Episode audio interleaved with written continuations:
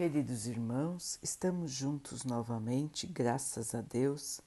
Vamos continuar buscando a nossa melhoria, estudando as mensagens de Jesus, usando o livro Vinha de Luz de Emmanuel, com psicografia de Chico Xavier. A mensagem de hoje se chama Em que perseveras? E perseveravam na doutrina dos apóstolos e na comunhão e no partir do pão e nas orações. Atos 2, 42. Observadores menos avisados pretendem encontrar inteira negação de espiritualidade nos acontecimentos atuais do planeta. Acreditam que a época das revelações sublimes esteja morta, que as portas celestiais permaneçam cerradas para sempre. E comentam entusiasmado, entusiasmados como se avistassem um paraíso perdido, os resplendores dos tempos apostólicos, quando um grupo de cristãos renovou os princípios seculares do mais poderoso império do mundo. Afirmam muitos que o céu estancou a fonte das dádivas, esquecendo-se de que a generalidade dos crentes entorpeceu a capacidade de receber. Onde está a coragem que revestia corações humildes à frente dos leões do circo? Onde está a fé que punha afirmações imortais na boca ferida dos mártires anônimos? Onde estão os sinais públicos das vozes celestiais, onde estão os leprosos limpos e os cegos curados. As oportunidades do Senhor continuam fluindo incessantemente sobre a terra. A misericórdia do Pai não mudou. A providência divina é invariável em todos os tempos. A atitude dos cristãos na atualidade, porém, é muito diferente. Raríssimos perseveram na doutrina dos apóstolos, na comunhão com o Evangelho, no espírito de fraternidade, nos serviços da fé viva. A maioria prefere os chamados pontos de vista. Comunga com o personalismo destruidor fortalece a raiz do egoísmo e raciocina sem iluminação espiritual. A bondade do Senhor é constante e imperecível. Reparemos, pois, em que direção somos perseverantes. Antes de aplaudir os mais afoitos, procuremos saber se estamos com a instabilidade dos homens ou com a constância do Cristo. Meus irmãos, como está a nossa fé? Como está a nossa conduta no bem? Como está a nossa visão do mundo? Estamos negativos? Estamos desanimados? Estamos descrentes, achamos que tudo está perdido, que a humanidade não tem jeito, que hoje somos diferentes do que éramos na época de Jesus? São essas as perguntas de hoje, irmãos. Como se sente? Como vê o mundo? Com o desânimo de quem só vê a matéria? Ou com a esperança de quem sabe que é imortal e está passando aqui um pequeno período de sua vida? Com a esperança de quem sabe que a lei de Deus não muda e que, portanto, tudo o que estamos assistindo hoje faz parte de uma das leis de Deus, a lei do progresso. Estamos progredindo, irmãos. Temos sempre que lembrar como éramos no passado, como era a civilização, como ela vem se transformando. E lembrar, irmãos, que estamos em época de mudança, em época de transição.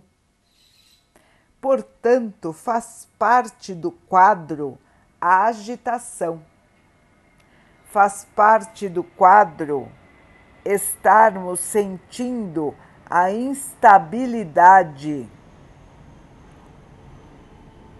do que era comum e que agora nos parece tão diferente. E a mudança, irmãos, é para que nós possamos também mudar. Mudar, tirando de nós aquilo que ainda é inferior, mas mantendo em nós os princípios eternos. O que vai nos acompanhar quando nós formos de volta para o plano espiritual? Somente o nosso conhecimento e os nossos trabalhos no bem. A nossa bagagem, irmãos, é essa. A nossa fé, o nosso amor, a nossa esperança e tudo que tivermos feito em prol, em benefício dos nossos irmãos, das criaturas da terra. Essa é a bagagem do espírito. É só isso.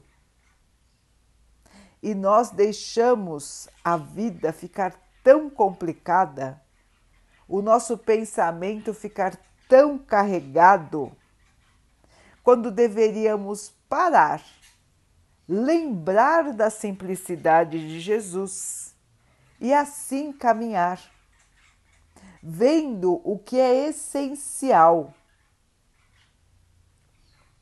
e perseverando na fé, no trabalho cristão. O que é diferente hoje em dia, como disse Emmanuel, é a nossa força de vontade na fé, no trabalho do bem. Nós titubeamos, nós esquecemos nós preferimos o fácil e não nos corrigimos. Então, irmãos, o que acontece com esse tipo de atitude? Nós vamos atrasando o nosso próprio desenvolvimento nós vamos atrasando a nossa evolução. E os irmãos já ouviram dizer que são chegados os tempos. Já ouviram dizer que está ocorrendo a separação do joio e do trigo. Já ouviram dizer que serão bem-aventurados os mansos, os pacíficos, os bons. Então, irmãos, chegaram os tempos e nós somos ainda os trabalhadores da última hora. Já se passaram mais de dois mil anos da vinda de Jesus para a Terra e nós ainda estamos aqui em situação de dúvida. Neste período, quanto tempo nós tivermos para pensar, aprender e mudar. Só que nós ainda estamos aqui, em dúvida.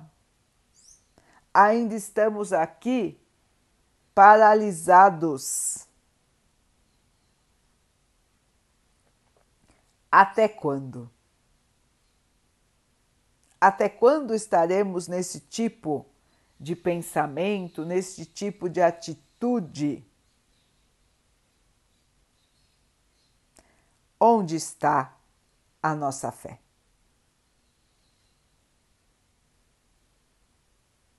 Para pensar, irmãos, para pensar, analisar, mudar e se mexer.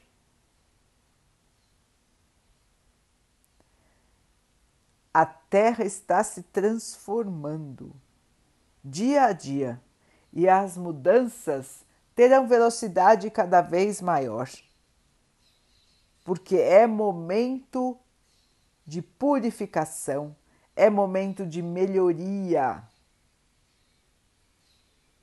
E todos estão sendo convidados. Aceitar o convite é de cada um. As leis do Pai não mudam e todos têm a liberdade de fazer, de agir, de pensar e de sentir como desejam. Porém, irmãos, nós temos que lembrar que liberdade é uma coisa, fazer o certo ou fazer o errado é outra. Todos têm liberdade de escolher, mas todos irão responder pelas suas escolhas. Não é porque temos liberdade de escolher, irmãos, que nós podemos fazer o errado, que nós podemos deixar de respeitar os nossos irmãos, deixar de respeitar a nós mesmos, deixar de respeitar o corpo que nos foi dado pelo Pai deixar de respeitar a oportunidade santa que estamos tendo aqui de melhorar.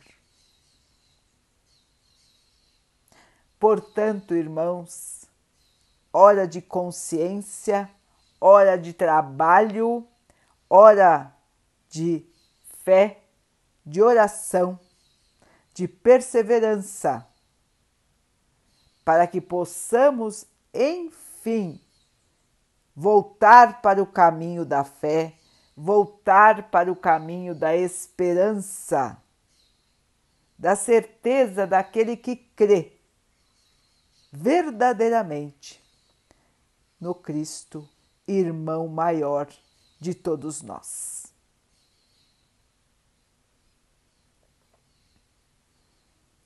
Vamos então orar juntos, irmãos, agradecendo ao Pai por tudo que somos, por tudo que temos, por todas as oportunidades que a vida nos traz para que possamos evoluir.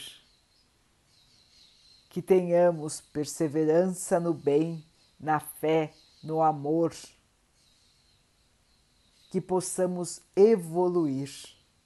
Que o Pai nos fortaleça nesta caminhada e assim abençoe também a todos os nossos irmãos. Que Ele abençoe os animais, as águas, as plantas e o ar do nosso planeta e que possa abençoar a água que colocamos sobre a mesa para que ela possa nos trazer a calma e que ela nos proteja dos males e das doenças. Queridos irmãos, fiquem, estejam e permaneçam com Jesus. Até amanhã.